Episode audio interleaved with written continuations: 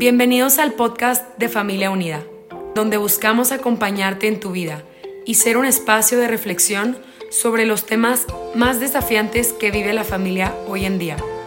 Nuestra misión es acompañar y fortalecer a las familias, ofreciendo medios de formación y consultoría. Gracias por permitirnos llegar hasta ti. Confiamos en que cada episodio será una oportunidad de aprendizaje y reflexión personal.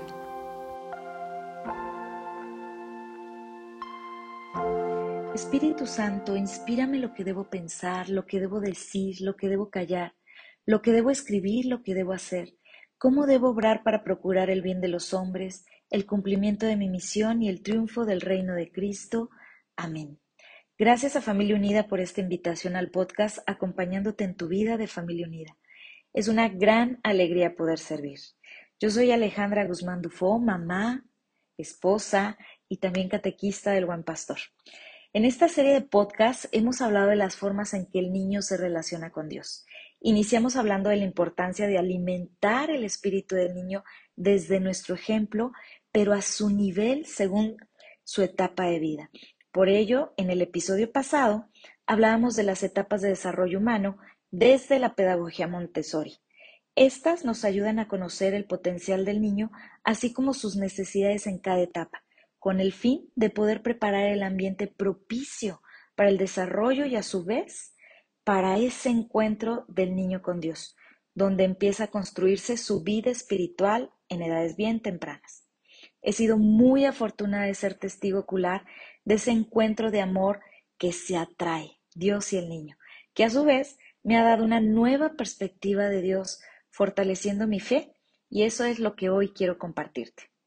Quiero titular este episodio desde la mirada de luz del niño, porque es a través de ellos como me ha revelado este Dios amoroso desde la sencillez y la alegría que caracteriza a los niños. Ellos van descubriendo a Dios en las formas más sencillas y significativas, las cuales es como cuando en preescolar tenían su campamento y envolvíamos eh, ese tesoro eh, en un papel brillante y ellos con sus lámparas iban y lo buscaban y cuando lo encontraban se sorprendían de haber encontrado. Pues es muy parecida esa carita eh, de los niños en ese momento a cuando ellos van descubriendo a Dios. Es ese tesoro que saben que alguien puso para hacerlos sentir amados. Y es difícil transmitirte con, con palabras esa reacción de ellos que es sumamente contagiosa.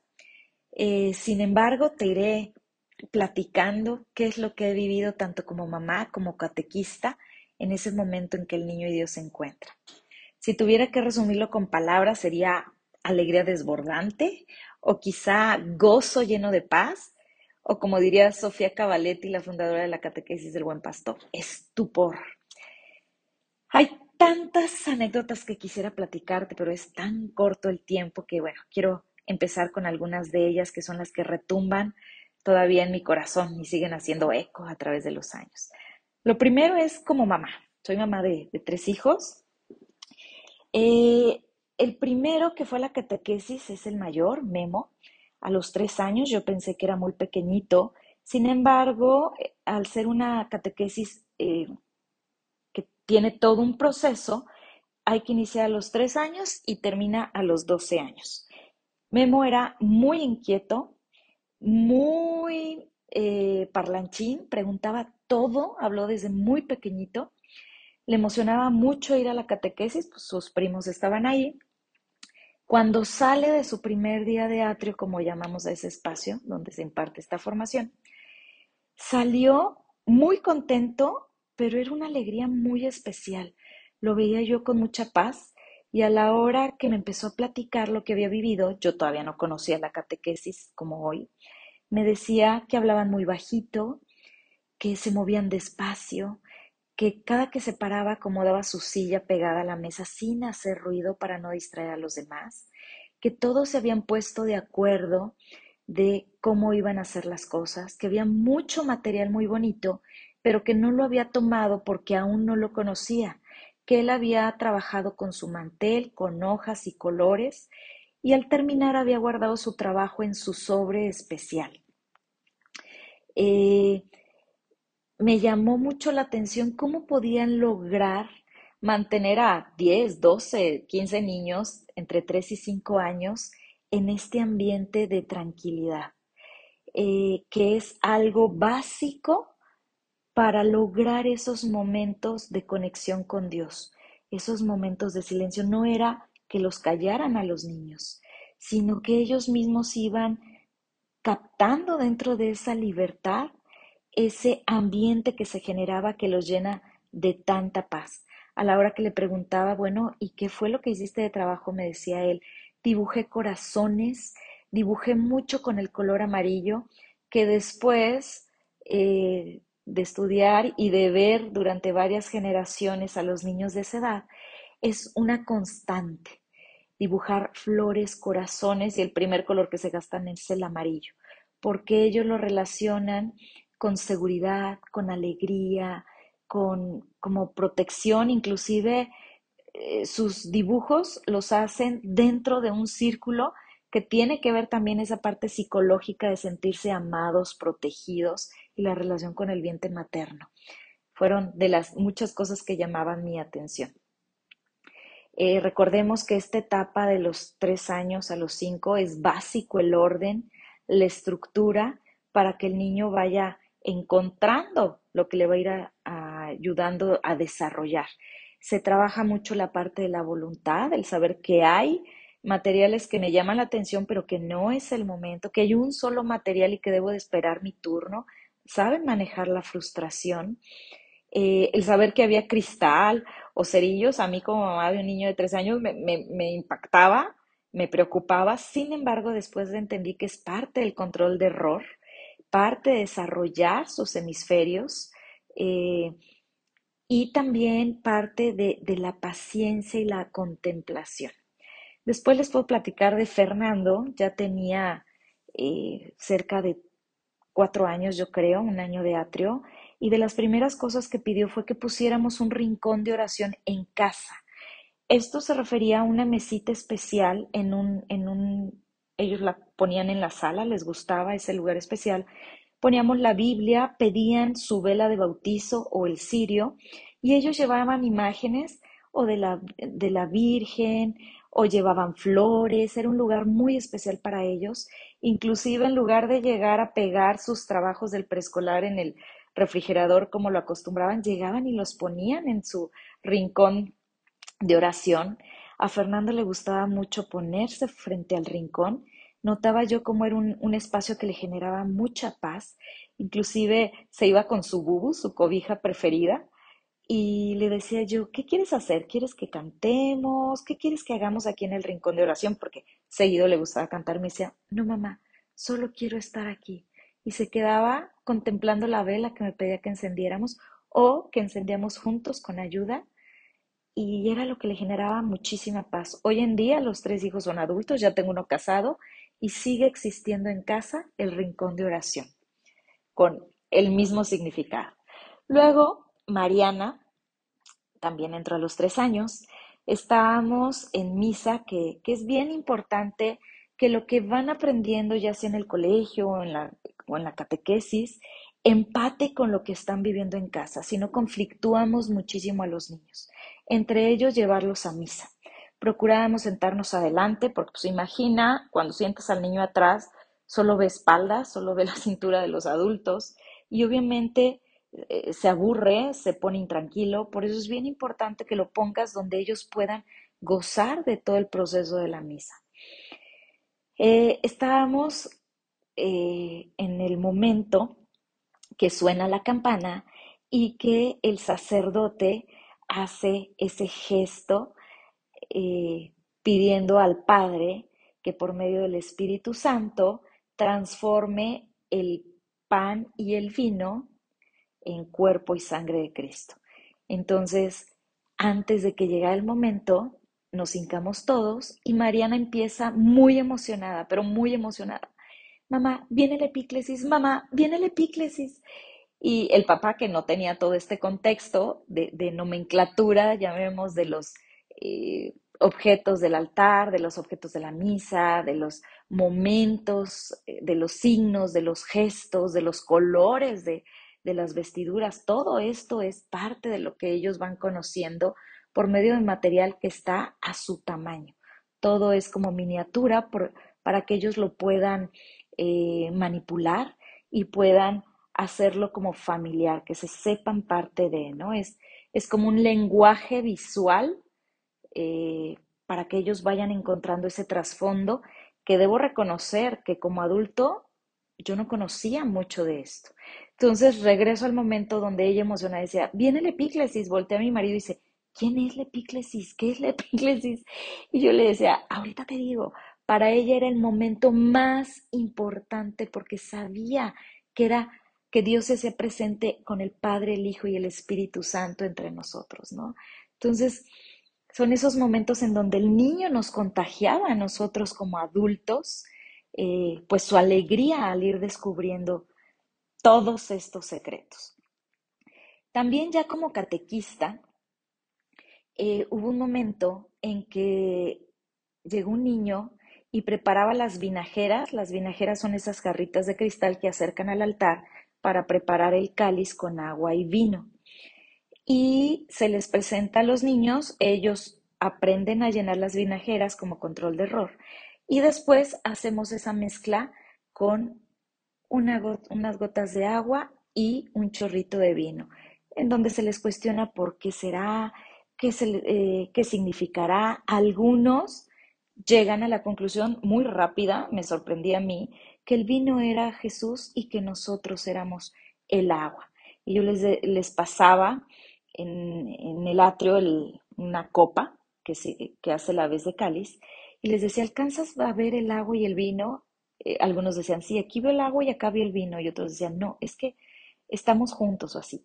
Y había un niño que después de que presentamos, tienen eh, la presentación dura 10, 15 minutos y todo el demás tiempo es para que ellos tengan su trabajo personal. Entonces, como solo había una copa y unas vinajeras, el niño siempre buscaba ser el primero en, en hacer ese ejercicio, hacía la mezcla y se quedaba observando 20 minutos, quizá un poquito más, toda la sesión, esa mezcla. Sucedía una semana y a la siguiente semana otra vez y a la siguiente semana otra vez.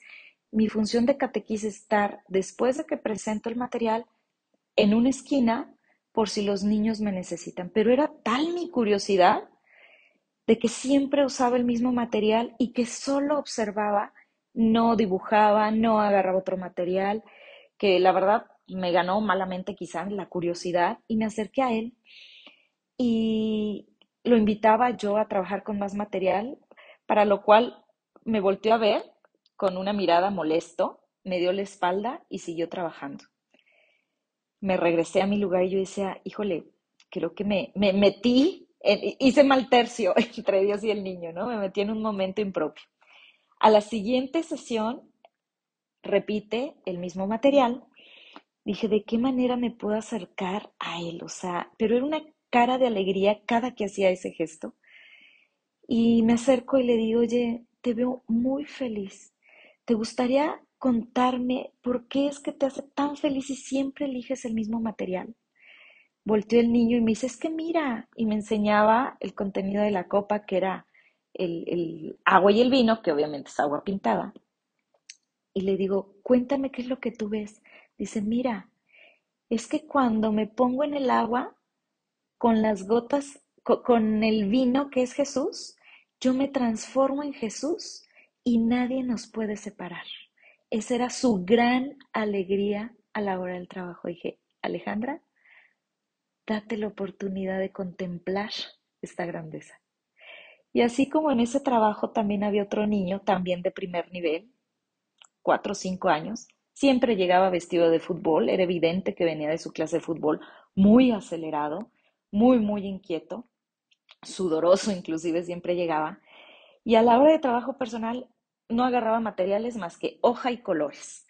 Y a la hora que yo lo cuestionaba de por qué no quería eh, tomar otro material, la misma reacción, incómodo, molesto, me daba la espalda, no me contestaba. Y pues ya aprendiendo con la experiencia, me acerqué y le dije, oye, veo que tu sobre de trabajos está lleno. Sí que tienes muchos trabajos para Jesús. Digo, pero veo que todos son la cancha de fútbol. Sé que te gusta mucho el fútbol, pero ¿no te gustaría hacer algún dibujo en relación al buen pastor, al atrio? Y volteé y me dice, por eso. Y le digo, ¿me quieres contar? En todos sus trabajos lo saca de su sobre, eran canchas de fútbol y en la orilla estaba un muñequito extra a los de la cancha. Y me dice, mira, este entrenador es Jesús. Dije, ok, el niño y Dios se entienden. Le di las gracias y me retiré a mi lugar. Y seguí gozando de su gozo de ese encuentro con Cristo. Luego, más adelante, tuve la oportunidad de ser catequista en la casa hogar del, de, donde el gobierno recoge chiquitas de situaciones especiales, eh, papás en cárcel, violencia familiar, trata de blancas, situaciones muy, muy fuertes. Entramos como formadoras de eh, valores y moral. Poco a poco les íbamos poniendo cuentos hasta que se me ocurrió poner las parábolas morales, las parábolas este, del reino, ya que muchas de ellas, por las situaciones que viven, tienden a repetir las situaciones eh, pues, que vivieron en casa. No distinguen mucho el bien y el mal. Eh, y pues se nos ocurrió esto de las parábolas morales. También eh, les enseñamos la parábola del buen pastor, la cual hacía mucho eco en sus corazones. En especial fue de las primeras que les presenté con material. Y a la hora que voy leyendo textual eh, la parábola del buen pastor, voy sacando las figuras bidimensionales del buen pastor y las ovejas que están en un redil, las voy sacando. Luego llega el lobo, se ve como las ovejas se dispersan, se dispersan, se acerca al buen pastor, el cual lo acostamos.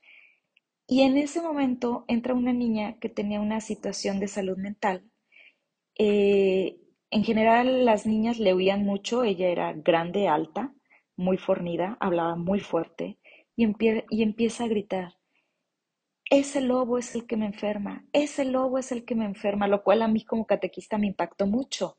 Le hice una señal de silencio, la invité a acercarse con la mano y eh, señalé mis ojos invitándola a observar. Después de ahí, el lobo se va muy lentamente, lo meto a la caja. El buen pastor lo levanto, les digo, ¿creen que el buen pastor se quedó muerto? Y dicen las niñas, no, y grita una que tenía bases católicas, dice, resucita, resucita. Entonces lo levanto y empiezo a acercar el buen pastor a cada oveja, las cuales se va levantando y van caminando, hasta que terminan todos dentro del, buen del redil y digo, y habrá un solo rebaño y un solo pastor.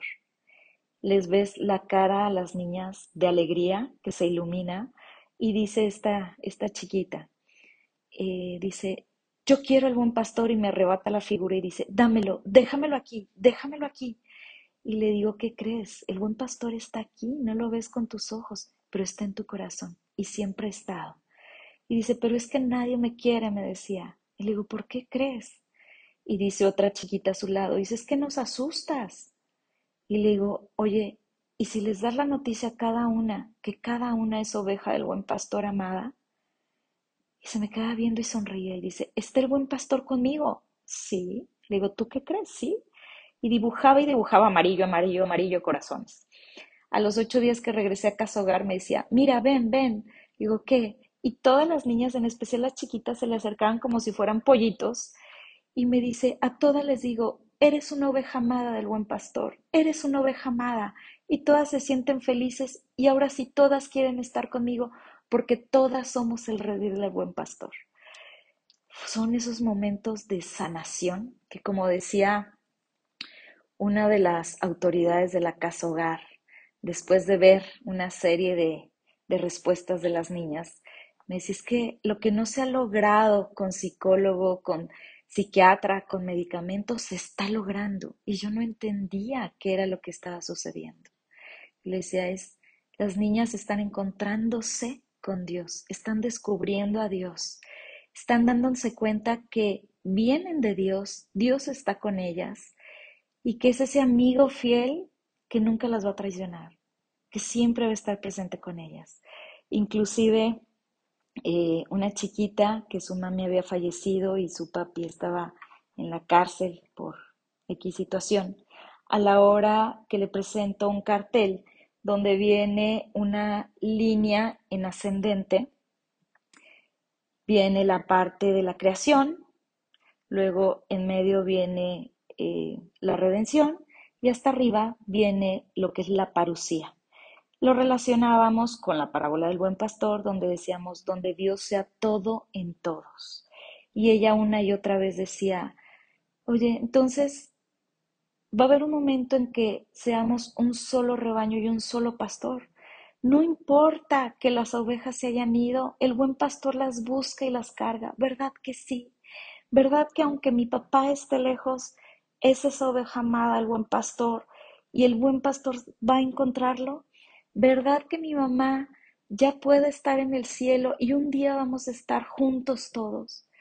Era una carita de sanación, era una carita de esperanza, de tener esa certeza de que Dios cumple sus palabras. Y es ahí donde me quedaba muy claro esa, esa frase que decía Pascal, ¿no? Que todo ser humano tiene eh, ese hueco en el corazón que tiene forma de Dios. Entonces, todo ser humano tenemos ese instinto de la búsqueda de Dios. Estas chiquitas venían inclusive algunas de diferentes religiones o inclusive en la vida habían oído hablar de Dios y la respuesta ante el material, la respuesta ante ese queridma era el mismo. Reconocernos amados, reconocer a ese Dios misericordioso, eh, reconocernos como parte de un todo, ¿no? En verdad fue una emoción muy, muy especial el contagiar esa luz y yo te invito hoy como mamá, papá, abuelo, abuela, tío, tía, madrino, eh, que diga padrino, eh, madrina, quizá hermana, vecina, tú tienes esa, esa luz, hoy está llegando a ti esa luz que puedes compartir con los niños, pero también estemos atentos a ese encuentro de Dios con el niño que nos puede transmitir esa alegría, que nos puede recordar ese Dios amoroso, ese, ese Dios que nos va a ir encontrando, nos va colocando como eslabones en ese hilo conductor, hilo dorado, decían los niños, para que nosotros nos reconozcamos como parte de esa historia del reino y sigamos escribiendo esas páginas blancas, para que un día